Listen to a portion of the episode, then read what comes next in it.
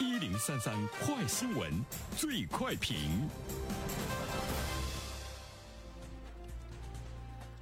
焦点事件快速点评。不久前，江苏省消保委发布的数字化背景下客户服务便利度调查报告显示，在参与调查的消费者当中呢，百分之五十二点九的消费者遇到过这个客服沟通障碍的问题。遇到过上述问题的人当中，有百分之七十一点二的消费者称遇到机器人答非所问、不智能的问题。百分之二十三点六的消费者表示无法找到人工客服，或者是遭遇人工客服踢皮球的现象，反映投诉无门或者问题得不到解决的消费者占比达百分之五点二。好了，针对这样的一条新闻，来有请我们的评论员袁生。你好，小萌。嗯，哎呀，我觉得终于重视到这个问题了哈。其实呢，关于智能客服的服务存在着。呃，听不懂人话的问题，我觉得不单单是在现在吧，应该在一九年的时候，已经有不少的消费者呢来反映啊。在今天，我们每一个人都会跟银行啊、电商平台呀，尤其是在网上购物啊什么的，你都会看到呢，就是越来越多的这个智能服务来和你这个交流，智能客服来和你交流。但是呢，答非所问是一种非常常见的现象。斗了三百回合之后呢，你真的会感觉到他是听不懂人话的，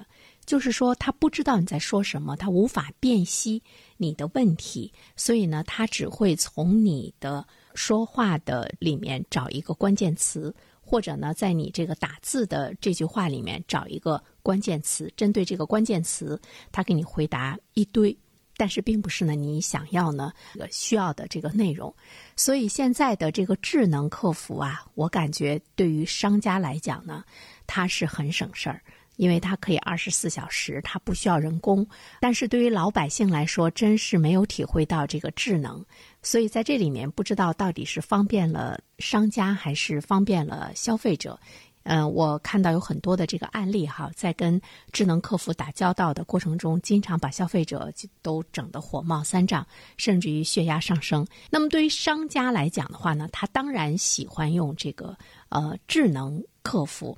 因为他为了降低他的人力成本嘛。一个电商客服的薪资，呃，一个月呢是三千到八千元，但是如果你直接开设这个智能机器人账户的话，一个账户就是一个客服。他一个月的薪资能够呢买智能客服一年的使用权限，并且呢智能客服可以二十四小时在线，所以这个成本呢的确呢是非常低，仿佛从外表来看呢是提升了服务质量，其实呢我们看到了并没有能够呢给消费者能够解决问题。重视智能化，其实它更重视的是一种低成本，忽略了对于消费者的这个便利化，还有呢消费者的满意度。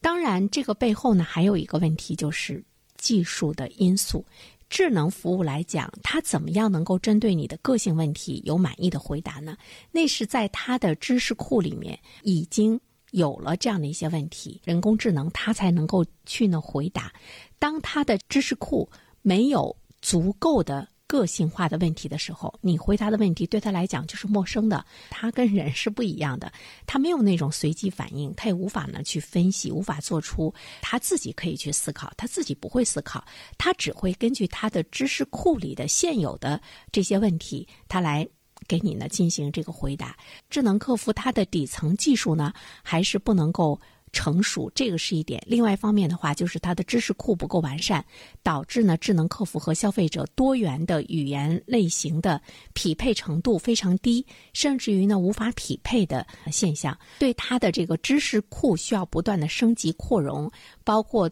多轮的对话场景的知识库，包括呢业务技能的知识库，还包括自然语言处理自定义的知识库，还有一些通用行业的知识库，还有一些个性化的闲聊的知识库等等。这些呢都是要不断的完善。它只有具备了